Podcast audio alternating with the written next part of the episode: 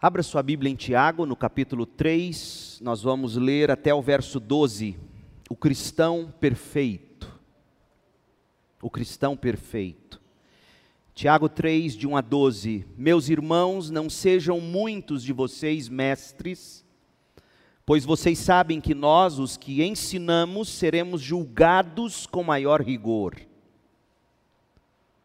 Todos tropeçamos de muitas maneiras. Se alguém não tropeça no falar, tal homem é perfeito, sendo também capaz de dominar todo o seu corpo.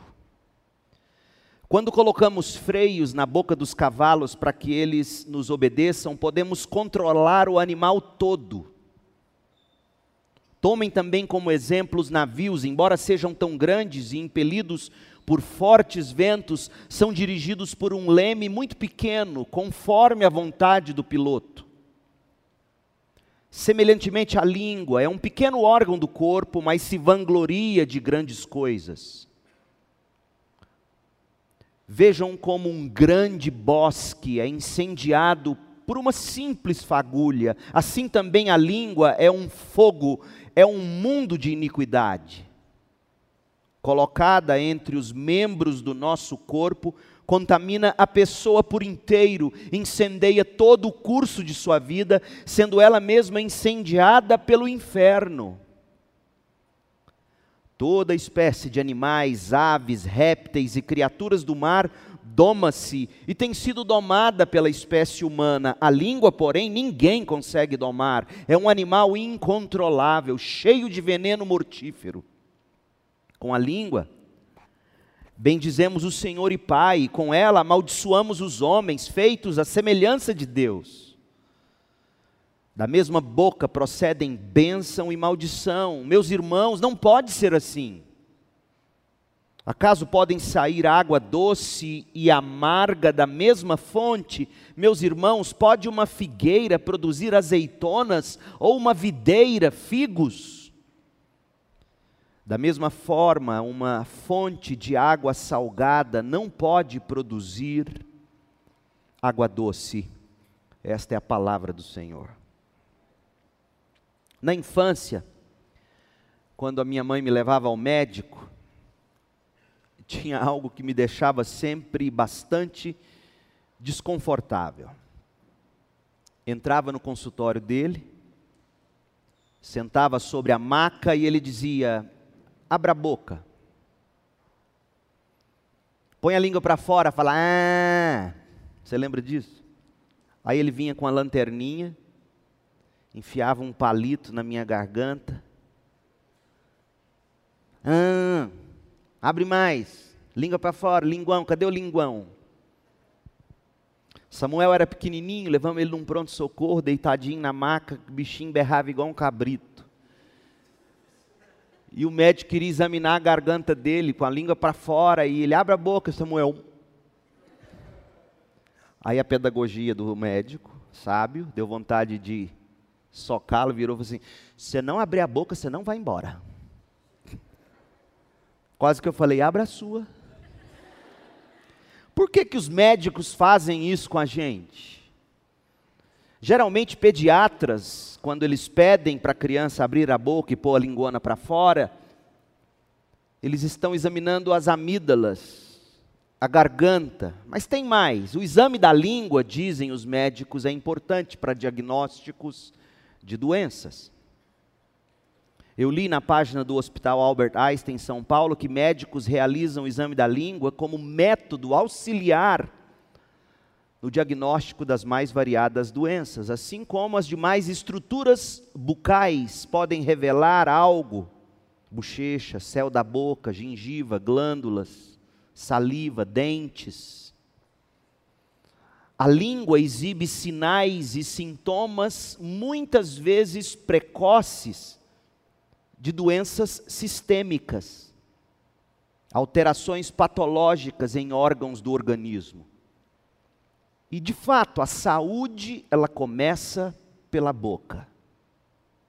A Bíblia ensina que a saúde espiritual de uma pessoa, ela pode ser diagnosticada pela maneira de falar, pela língua.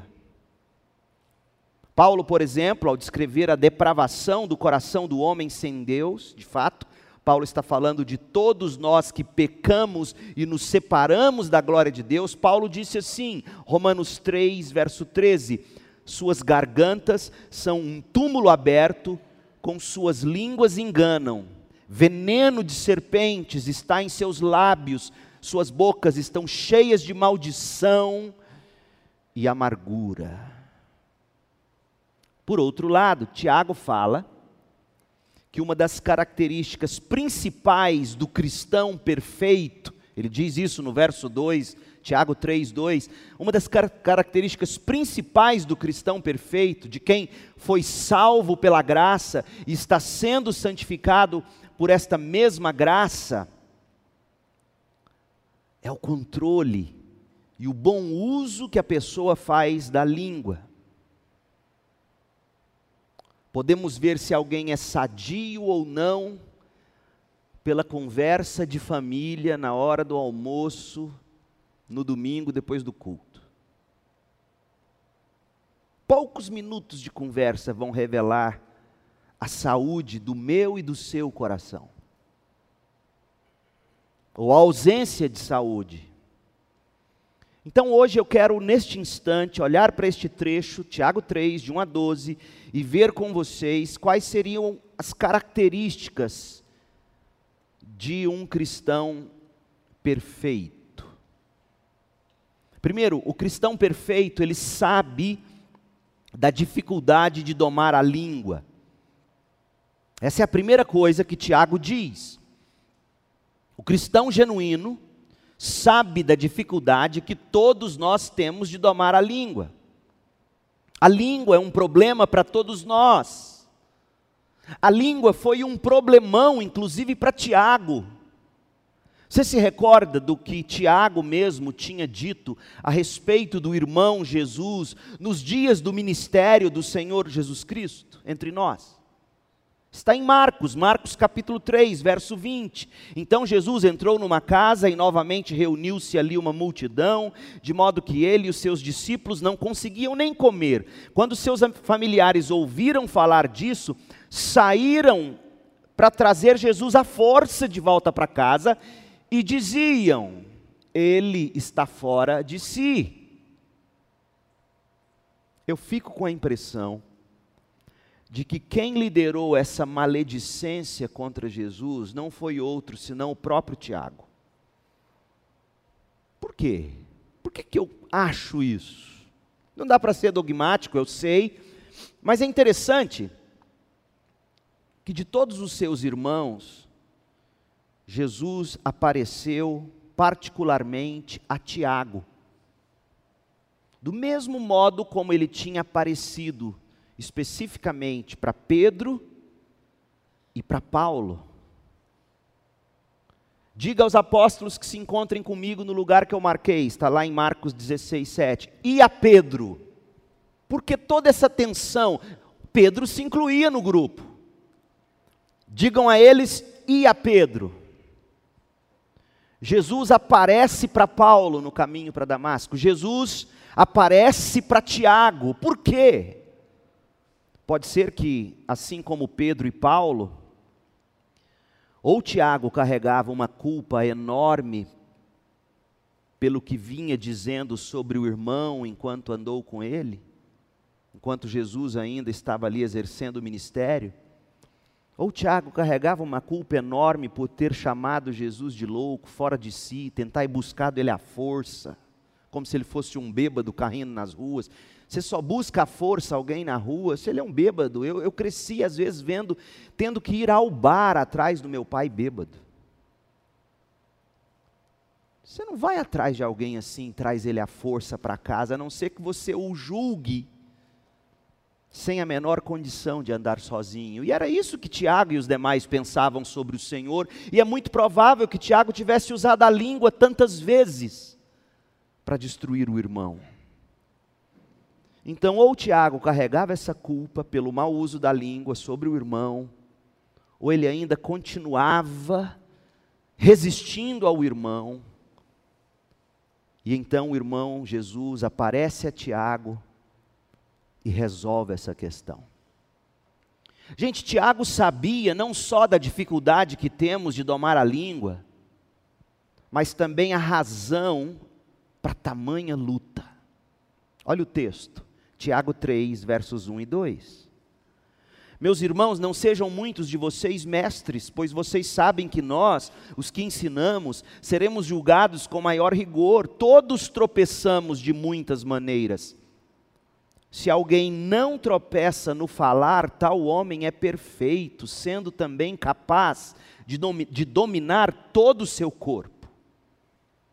No versículo 2, nós vemos que todos tropeçamos, todos erramos, todos pecamos, todos fofocamos, todos maldizemos, todos julgamos equivocadamente.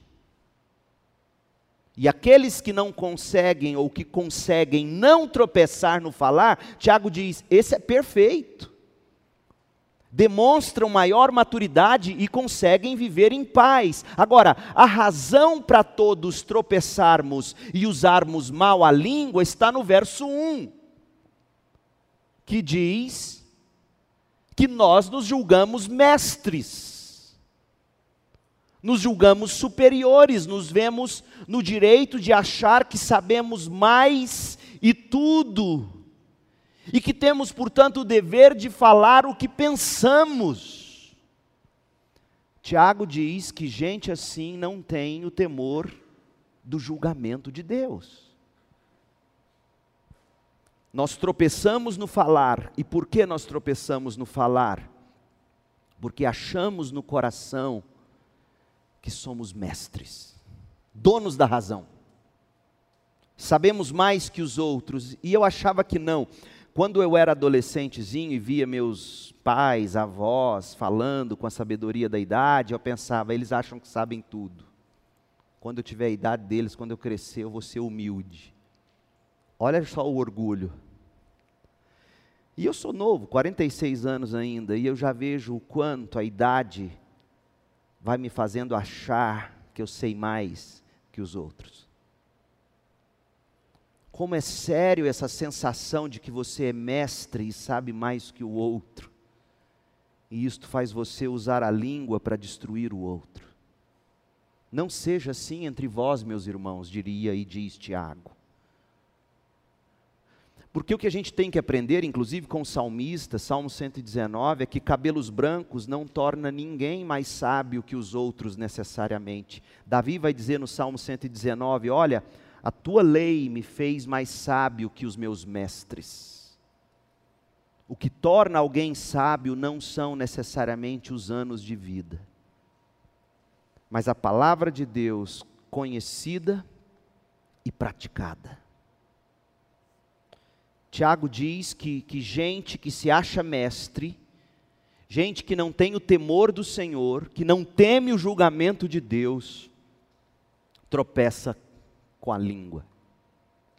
A dificuldade de domar a língua, portanto, reside no coração. O problema da língua é um problema do coração. Espiritualmente falando, o exame da língua revela os problemas cardíacos e a gravidade dessa enfermidade da alma. Leia Mateus 12, 34 comigo. Mateus 12, 34 diz: Raça de víboras, como podem vocês que são maus dizer coisas boas? Pois a boca fala do que está cheio o coração. O homem bom do seu bom tesouro tira coisas boas, e o homem mau do seu mau tesouro tira coisas más. Mas eu lhes digo que no dia do juízo os homens haverão de dar conta de toda palavra inútil que tiverem falado. Isso tem que nos causar medo. Pois por suas palavras vocês serão absolvidos e por suas palavras serão condenados. Como assim? Porque nossas palavras revelam o estado do nosso coração. O problema da língua é um problema do coração. E Tiago diz que o cristão perfeito sabe da dificuldade de domar a língua, sabe da dificuldade do seu coração que sempre tenta colocar o homem na posição de mestre de todos.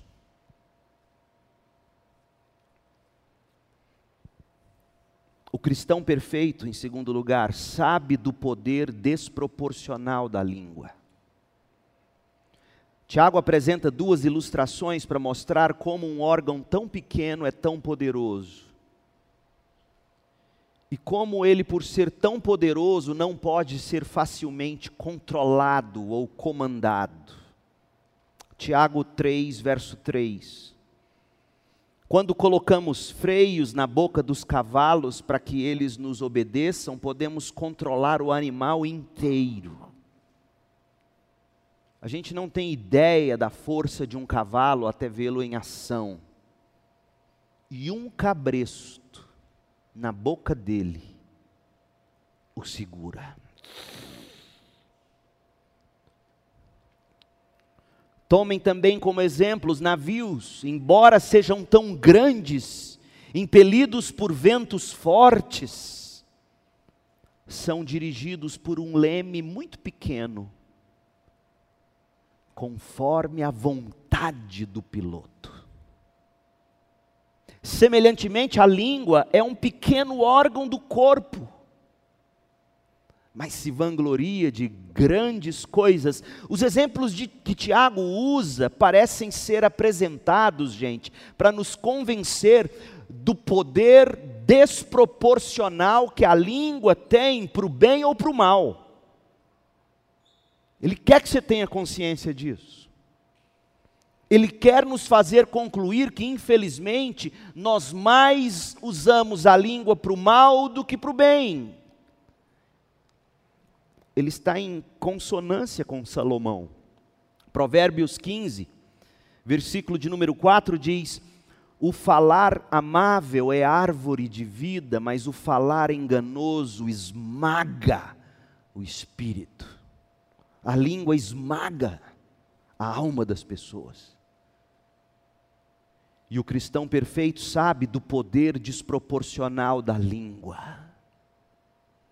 Em terceiro lugar, o cristão perfeito sabe do poder destruidor da língua.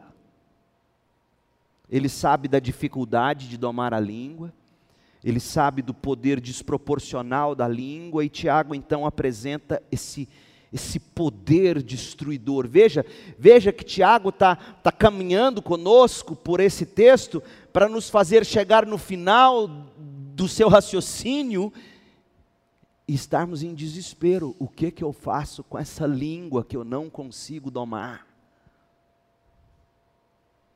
Então veja, veja como o poder é destruidor. Verso 5, Tiago 3, 5. Semelhantemente, a língua, semelhantemente ao quê? Ao cabresto que segura o cavalo, ao leme que dirige o navio. A língua é um pequeno órgão do corpo, mas se vangloria de grandes coisas. Veja como um grande bosque, um bosque lindo, frondoso, frutífero até. Veja como um grande bosque é incendiado por uma simples fagulha, uma pituca de cigarro que você joga na estrada. Assim também a língua é um fogo, é um mundo de iniquidade. Um mundo de iniquidade, colocada entre os membros do nosso corpo, contamina a pessoa por inteiro, incendeia todo o curso de sua vida, sendo ela mesma incendiada pelo inferno, ou seja, destrói até matar você, levando você para o inferno. Toda espécie de animais, aves, répteis e criaturas do mar doma-se e tem sido domada pela espécie humana. A língua, porém, ninguém consegue domar é um mal incontrolável, cheio de veneno mortífero. Tiago quer que você esteja nesse ponto. Meu Deus! Observe as imagens que ele usa: fogo, a língua queima, mundo de iniquidade, A língua perverte, a língua corrompe. Um vírus, a língua contamina, muda o curso da vida, leva ao inferno, leva à morte eterna mal incontrolável, a língua sempre nos coloca em apuros, veneno, a língua mata. Tiago quer nos convencer de que a língua é letal. Bruce Waltke, no seu grande comentário de Provérbios em dois volumes, espero que esteja sendo traduzido ou não, é, é o que há de melhor hoje em comentário no livro de Provérbios. Bruce Waltke diz assim: a língua do tolo é comprida o bastante para cortar a própria garganta. Uau! A língua do tolo é comprida o bastante para cortar a própria garganta. O caipira colocaria assim no comentário dele de Provérbios: o peixe morre pela boca. Jesus diz que com a língua nós podemos matar. Mateus 5, 21. Vocês ouviram o que foi dito aos seus antepassados: não matarás, e quem matar estará sujeito a julgamento. Mas eu lhes digo que qualquer que se irar contra seu irmão estará sujeito a julgamento. Também qualquer que disser a seu irmão, racar, ou tolo, desprezível, será levado ao tribunal, e qualquer que disser louco, corre o risco de ir para o fogo do inferno. Você viu a gravidade de você chamar alguém de qualquer adjetivo que não seja edificante? E você soma isso ao que Jesus já disse e lemos, nós daremos conta de cada palavra que dissermos. Tema e trema, cristão. O cristão perfeito sabe do poder destruidor da língua para o outro e para si mesmo. Em quarto lugar, o cristão perfeito sabe da discrepância no uso da língua. Tiago fala da dificuldade de domá-la, fala do poder desproporcional dela, fala do poder destruidor e, por último, apresenta a discrepância no, no uso da língua. Tiago 3, versos 9 a 12. Com a língua, essa mesma língua que causa tantos males, bendizemos o Senhor e Pai e com ela amaldiçoamos os homens, que já seria horrível o bastante, mas Tiago, Tiago coloca um agravante, nos joga a realidade na cara, ele diz: amaldiçoamos os homens feitos à semelhança de Deus. Tiago quer que você leve um susto, meu Deus. Quando eu uso a língua contra alguém, eu uso a língua contra o próprio Deus. Lembra de Jesus derrubando Paulo do cavalo? Paulo, Saulo, Saulo, por que me persegues? Saulo não estava atrás de Jesus, Saulo estava atrás da igreja na cabeça dele. E Jesus diz: já seria horrível bastante perseguir um ser humano criado à imagem de Deus, semelhança de Deus. É ainda pior querer matar um filho meu, redimido pelo meu sangue. Mexer com um dos meus é mexer comigo.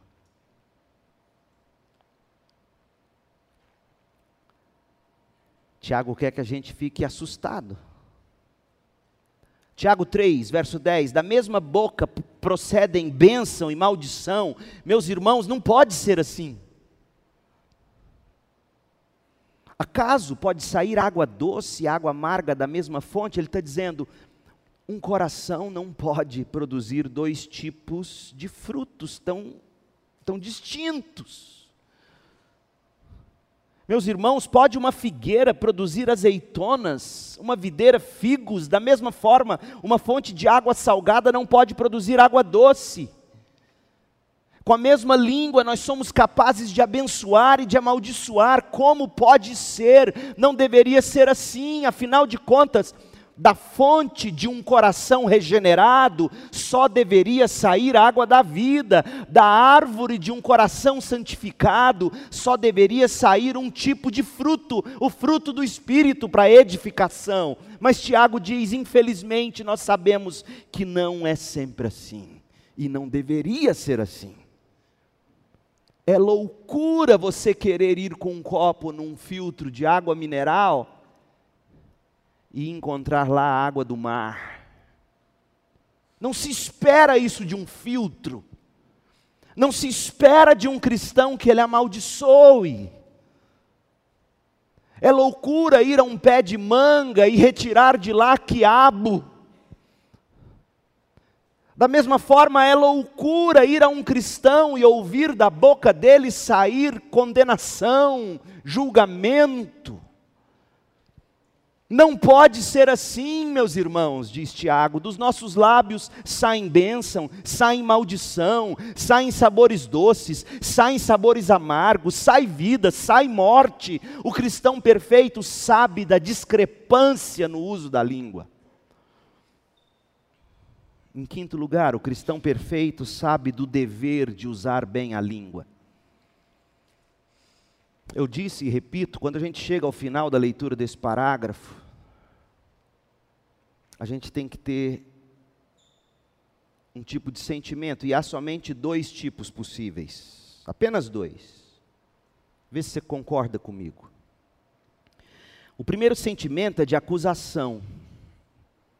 A gente lê esse texto e olha para aquelas pessoas que já nos feriram com a língua, já nos queimaram, já nos destruíram. E a gente culpa essas pessoas. Se a gente não acusa essas pessoas pelo mal que fizeram contra nós, a gente condena pelo mal que sabemos que elas estão causando a outros. Mas o fato é que, diante de um texto assim, diante desse texto, a primeira reação é de acusação. A gente usa o texto para falar verdade. Eu já fui vítima dessa língua. Não é mesmo? Mas não é esse o sentimento que Tiago quer que você tenha. É o segundo tipo de sentimento que Tiago quer que você tenha, o sentimento de, não de acusação, mas de humilhação. Tiago quer que a gente se lembre das vezes que a gente já fez mau uso da língua. Tiago quer que a gente se recorde dos males que a gente causou na vida dos outros.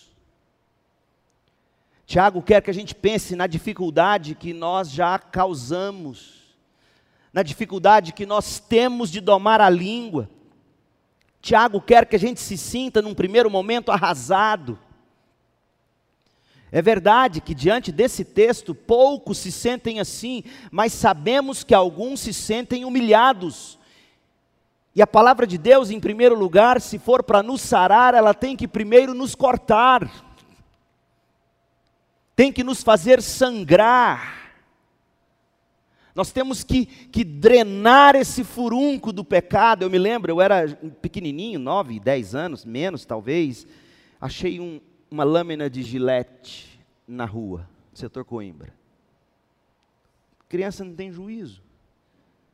Achei bonitinho aquele metal brilhoso dobrando para lá e para cá. E peguei, pus ele aqui entre esses dois dedos e fiquei brincando de dobrar para um lado e para o outro. Pá, pá, pá, ah, teve uma hora que não dobrou. Mas aquilo doeu e o medo de contar para a mãezinha, porque minha mãe era do tipo seguinte: se eu chegasse sangrando ou chorando, o pau comia. Então eu tinha que chegar forte. O que, que foi? Não cortei o dedo. Tá bem? Tô ótimo. Pus debaixo da torneira. Aparentemente sarou um dia, dois dias depois. Esse dedo aqui, ó. Ele é torto, ó. Tem vergonha disso. Aí o negócio começou a ficar preto. E vinha uma dor latejante e voltava. Era incrível, parecia, ficava assim mais escuro e voltava. Eu falei, gente. Aí cheguei, mãezinha. Aquele gilete. Mas você é tentado demais, menino. Vamos no médico. Me levou no pronto-socorro. Me lembro até hoje, o médico pôs uma anestesia assim, não sei se era anestesia, botou uma seringa aqui e um aqui. E a mãezinha dizia assim: Não chora, aguenta. Para que, que você foi pegar a gilete? Falei, tá certa. Não pegou. Doutor, tá doendo. Aí ele veio com bisturi. Tá doendo. Mas tem que cortar, Leandro. Tem que sair o que está aí dentro. Mas está doendo, doutor. Vou tentar outra anestesia. Nada. Está doendo, doutor. Leandro, você vai ter que sentir eu tenho que sangrar isso aí, eu tenho que tirar o que está aí dentro. Tá bom. Cortou. Aí fazia assim, ó. E eu via aquelas coisas horríveis saindo de dentro. Aí ele veio com vidro, eu acho que era. Como é que chama aquele negócio que você põe no machucado, espuma branco?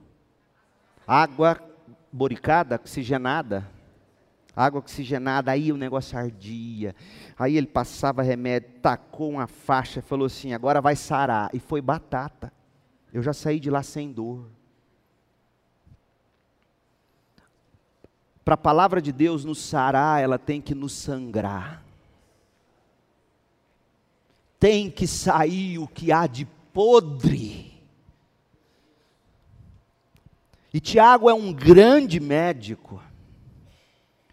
Ele pega esse texto, ele usa a língua para dizer algo sério no seu coração, que se você não deixar o bisturi da palavra de Deus rasgar isso e tirar o seu orgulho, esse de achar que você é mestre no ponto de ensinar a todos, não tem nada a aprender, e que portanto você é crítico do outro, crítico, é do tipo cínico, sarcástico o tempo todo, é terrível. Eu detesto esse tipo de humor sarcástico, crítico, doentio. Tiago diz: isso é fruto de um coração que se acha sábio demais, se acha mestre. Mas tome cuidado, aos mestres será muito mais cobrado, ou deles será muito mais cobrado.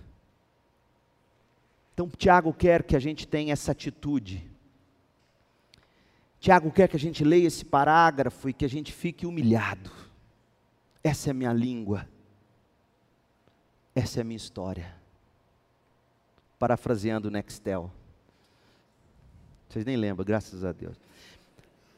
Tiago quer que a gente veja o pecado do nosso coração, a nossa incapacidade de mudança. Ora, eu estou louvando a Deus, eu saio do culto e já estou falando do outro. Ele quer que a gente olhe para isso, ponha a mão nos cabelos e diga: Meu Deus, miserável homem que eu sou. Ele quer nos humilhar. Pela forma tão discrepante, tão destruidora, tão descontrolada que nós fazemos uso desse órgão tão desproporcionalmente poderoso, a língua. Porque se a gente ficar apenas acusando, e apenas nos vitimando, porque sim, nós já fomos feridos pelos outros, a língua dos outros já nos cortou, mas Tiago não quer que a gente leia esse texto para dizer assim: é verdade, a língua faz isso, já fizeram isso comigo. Ele quer que a gente diga: eu já fiz isso, eu vivo fazendo isso. E eu devo perdão àqueles que eu já incendiei, destruí. E Tiago quer que você diga: Deus, miserável homem que sou. Porque Tiago sabe que se a gente fizer o uso correto desse texto, a gente sai curado. Ele sabe que se a gente colocar o dedo inflamado e deixar Deus cortar, e extrair todo pus e todo mau cheiro e tudo, tudo que não presta e, está me matando ali, se, ele, se a gente deixar ele fazer isso, ele sara a gente. Da mesma forma, gente, que nós já fomos vítimas da língua de alguém, com certeza nós também somos culpados de usar a língua contra os outros. Salomão sabia disso. Eclesiastes capítulo 7. Olha que texto interessante. Eclesiastes 7, versos 21 e 22. Não dê atenção a todas as palavras que o povo diz Caso contrário, poderá ouvir o seu próprio empregado falando mal de você. É mesmo. Mas leia o texto, continua. Pois em seu coração você sabe que muitas vezes você também falou mal dos outros. Tiago quer que a gente leia o texto dele e quer que a gente batalhe diante de Deus para fazermos o bom uso da língua. Tiago nos ensina que o cristão sábio sabe do dever de usar bem a língua. E a pergunta é: como usar bem a língua? Como a gente pode fazer bom uso da língua? Em primeiro lugar, quebre o seu coração diante de Deus. Você só conserta a sua língua sarando o seu coração. Não adianta técnicas de comunicação. Há momentos, por exemplo, no relacionamento conjugal em que saber dialogar, técnicas de diálogo vai ajudar. Mas não cura. O que cura o problema da língua é o coração. Então, para usar uma linguagem assim, se você acha que tem problemas com a boca, no sentido da fala, vocês vão entender a analogia. Se você acha que tem um problema com a boca, não é o dentista que vai curar, é o cardiologista. Quebre o seu coração diante de Deus. Tiago começa o capítulo dizendo qual é o problema da língua: é o orgulho, é achar que somos mestres dos outros. Confesse o orgulho de querer ser mestre do outro suplique para que a graça de Deus faça brotar do seu coração apenas água doce, palavras temperadas com sal, frutos que sustentam vidas. Quebre o seu coração, porque a boca fala da abundância do coração. Deus é o único capaz de, em graça soberana, fazer um transplante do seu coração, transformando você, fazendo você ter o mesmo sentimento que houve em Jesus Cristo. Você só vai consertar sua língua no momento em que você fizer o que Paulo nos orienta. No dia em que conseguirmos fazer como Jesus fez, Filipenses 2, de 1 a 5, no dia em que conseguirmos considerar o outro superior a nós mesmos, nós nunca mais usaremos a língua para destruí-lo. Oh meu Deus, e aqui todos nós somos culpados. Para consertar o problema da língua, a gente tem que sarar o coração. Segundo lugar, abra os seus ouvidos para a voz de Deus. Seja pronto para ouvir a palavra de Deus, Tiago 1,19. Porque se você for pronto para ouvir a palavra de Deus, e se você trancar sua boca para não contra-argumentar contra a palavra de Deus, como já dissemos, você vai conseguir ir sarando o seu coração e automaticamente a sua língua. A primeira atitude de um coração transformado por Deus é que ele abre os ouvidos para a voz de Deus. Isso aconteceu com Paulo. Paulo, após a sua conversão, a primeira coisa que a gente o vê fazer é orar. Atos 9, 11. Ele vai ouvir Deus. Ele não quer mais ser mestre. Ele quer ser discípulo do Cristo para só então poder dizer: agora vocês podem me imitar, porque eu não sou mais mestre, eu tenho um mestre, eu imito meu mestre. Imitem-me naquilo que eu imito meu mestre. Em primeiro lugar, você quebra o coração, em segundo lugar, você abre os ouvidos para a palavra de Deus, abre os seus ouvidos para a voz de Deus. Porque a sua boca vai falar da abundância do seu coração, falará daquilo que você ouviu de Deus. Não ouça seu próprio coração, ouça Deus, para que aquilo inunde o seu coração e então sua língua comece a falar do que está no coração, tendo recebido de Deus. Olha o segredo em Isaías 50, verso 4. O soberano, o Senhor, falando aqui do Messias, o soberano Senhor deu-me uma língua instruída para conhecer a palavra que sustém o exausto. O Senhor me acorda manhã após manhã, desperta meu ouvido para escutar como alguém que está sendo ensinado. Ouça de Deus para você ter uma língua instruída. Palavra de Deus, estudo bíblico. Ô oh, jovens, não aprendam com os pecados dos nossos pais, dos nossos avós, dos nossos bisavós. A canseira, pastor prega muito. Não aprenda com isso. Queira ouvir a voz de Deus, prega, pastor. Enquanto é a palavra, eu quero a palavra, pastor. Ô oh, jovem, leia sua Bíblia, desligue um pouco o Netflix, desligue um pouco o Instagram, desligue um pouco a tudo aquilo, os seus fones de ouvidos, desligue o Spotify, desligue, enfim, coloque-se em conexão com Deus pela palavra, deixe Deus te instruir para que o seu coração se encha dessa palavra, para que seus ouvidos ouçam, e você aprenda, e você encha o coração, e assim você tenha o que dizer com uma língua instruída, e não como uma língua destruidora. O PC estava brincando, dizendo que o Marquinhos tem língua de maçarico, mas querendo dizer que ele é pentecostal.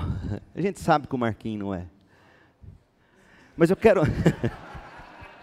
mas eu quero usar a linguagem. E eu quero dizer o seguinte: tem muito crente com língua de maçarico, língua que queima e mata e destrói. Não tenha língua de maçarico, tenha língua que instrui. E você só vai conseguir ter essa língua se, em primeiro lugar, você quebrar seu coração, deixar Deus sangrar o pecado. Segundo lugar, sentar-se para ouvir a voz de Deus. Em terceiro lugar, você quebrou o coração, você abriu os ouvidos. E aí agora você está em condição de fazer um propósito com Deus e dizer: Deus, eu vou agora, a partir de hoje, assumir a seguinte resolução: eu só vou usar a língua para a tua glória. E aí você não precisa ir para o Instagram dar recado para ninguém, que a gente costuma fazer isso, né? Agora eu vou usar a língua só para abençoar. Você já está, né? Não posta. Viu? Pastor, eu não falo mais nada, eu só teclo. Dá na mesma. Eu só posto. Dá na mesma. Warren Wiersbe, no comentário dele da carta de Tiago, faz uma observação muito inteligente ele classifica as seis figuras de linguagem que Tiago usou, classifica essas seis figuras em três categorias. E eu quero usá-las para dizer então como é que a gente pode usar a língua para a glória de Deus. Wiersbe diz assim: a língua tem poder para dirigir, quando fala do freio do cavalo e do leme do navio. Segundo lugar, a a língua tem poder para destruir, quando Tiago fala do fogo e do veneno. Em terceiro lugar, a língua tem poder para dar prazer, quando ela fala de fonte e frutos.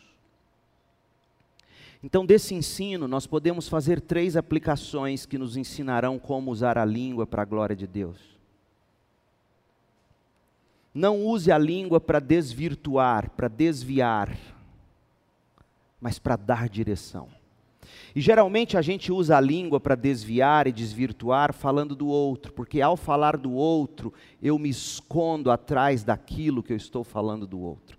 Então, primeiro, não use a língua para desvirtuar-se do seu coração e tampouco para desvirtuar o outro. Use a sua língua para dar direção para o outro e para si mesmo.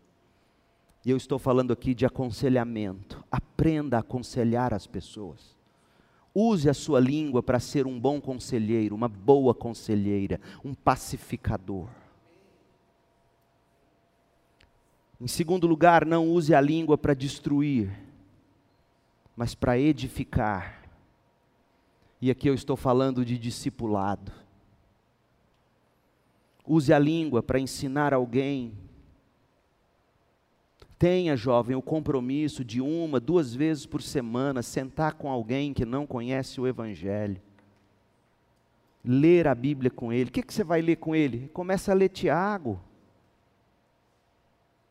Começa a ler Tiago. Pastor, eu não vou saber explicar, não tem problema não, lê a Bíblia. Ela dá conta do recado dela. E aí você termina de ler, fecha a Bíblia, um guardanapinho ali do lado, bloco de notas do celular, sei lá, e fala assim: com base no que a gente leu, como é que eu posso orar por você? Gente, você não tem noção do quanto isso é sério. Quem é que faz isso hoje em dia? Você vai fazer o outro engasgar. Hum? Acabou. Você tirou a atenção de si, pôs nele. Eu estou aqui para saber, com base no que a gente leu aqui em Tiago, ou em João, ou em Apocalipse. Não, lá é mais difícil. A hora que chegar na besta, vai dar certo. Então, eh, vai lendo e aí termina, deixa a Bíblia aberta, ou fecha, ou fecha o celular, se a Bíblia estiver no celular, fala, tá bom. Como é que eu oro por você agora? O que, que você precisa? Faz isso uns dois, três encontros. E aí depois você vai usar a língua para expor o Evangelho. Pastor, eu não vou saber, não tem problema não. Lá no final do culto ali da igreja, do templo, tem uma ficha assim de visitantes, estampado na primeira capa assim dela, está lá o evangelho explicado. Leva essa ficha.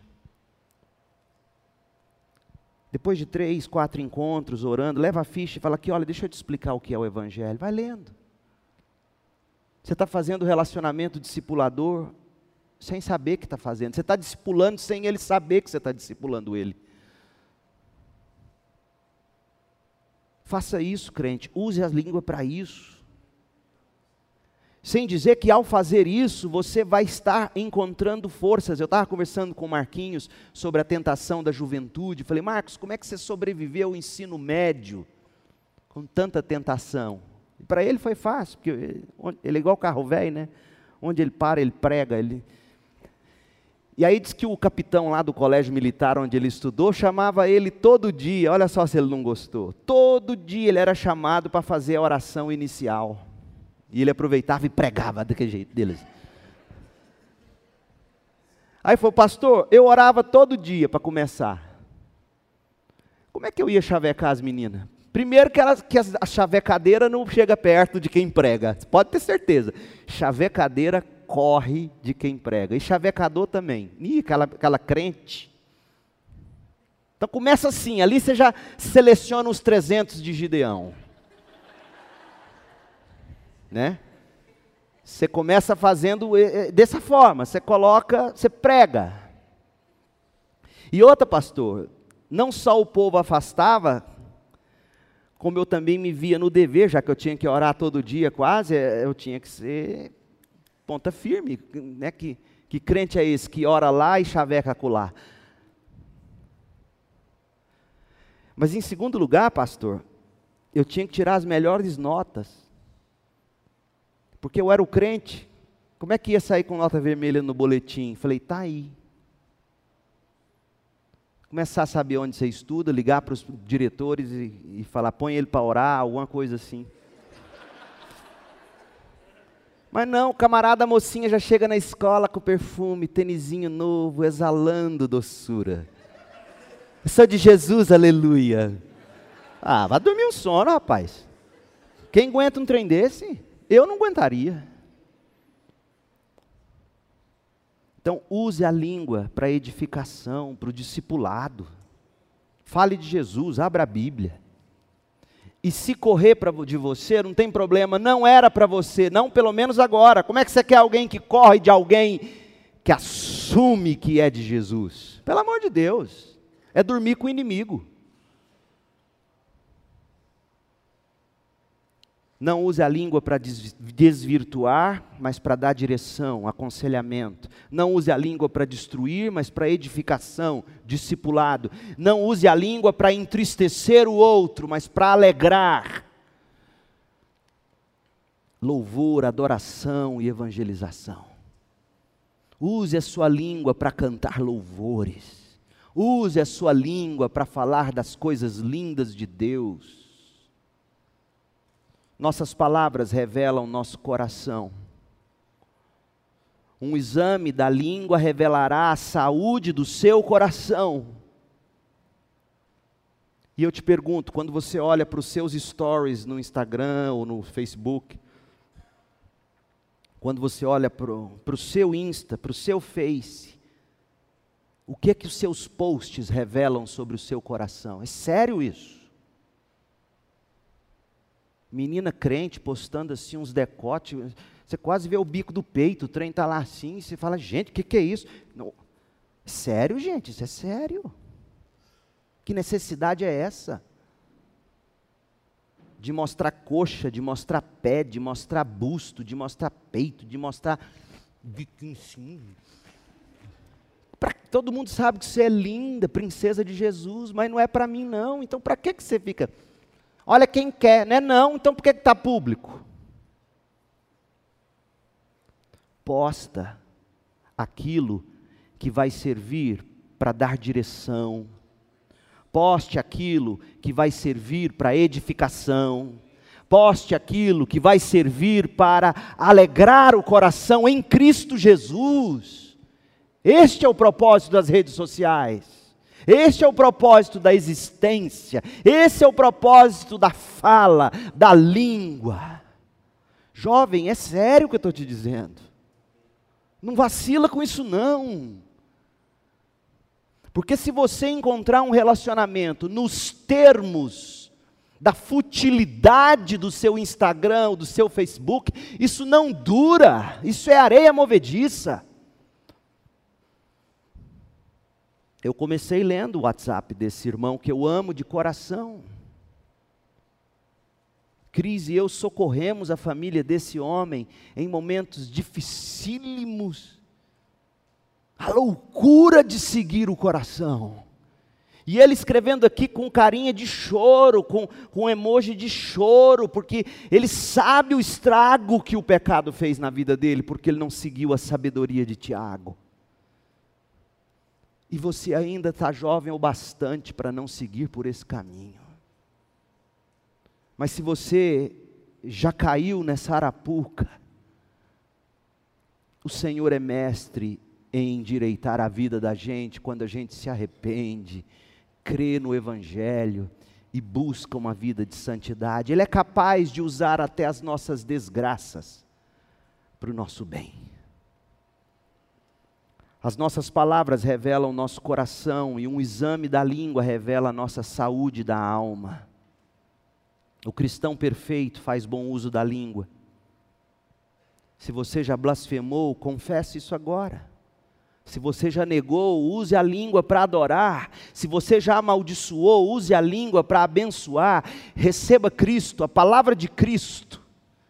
Isso vai limpar seu coração e vai te dar instrução para usar a língua temperada com sal. Feche seus olhos, vamos orar. Ó Deus, opere um milagre no coração de cada um dos que me ouvem. Somente um coração transformado pelo Senhor poderá produzir uma língua que instrui, que aconselha, que discipula, que louva, que abençoa. Encha o nosso coração de Cristo e do teu Espírito. Em nome de Jesus oramos. Amém.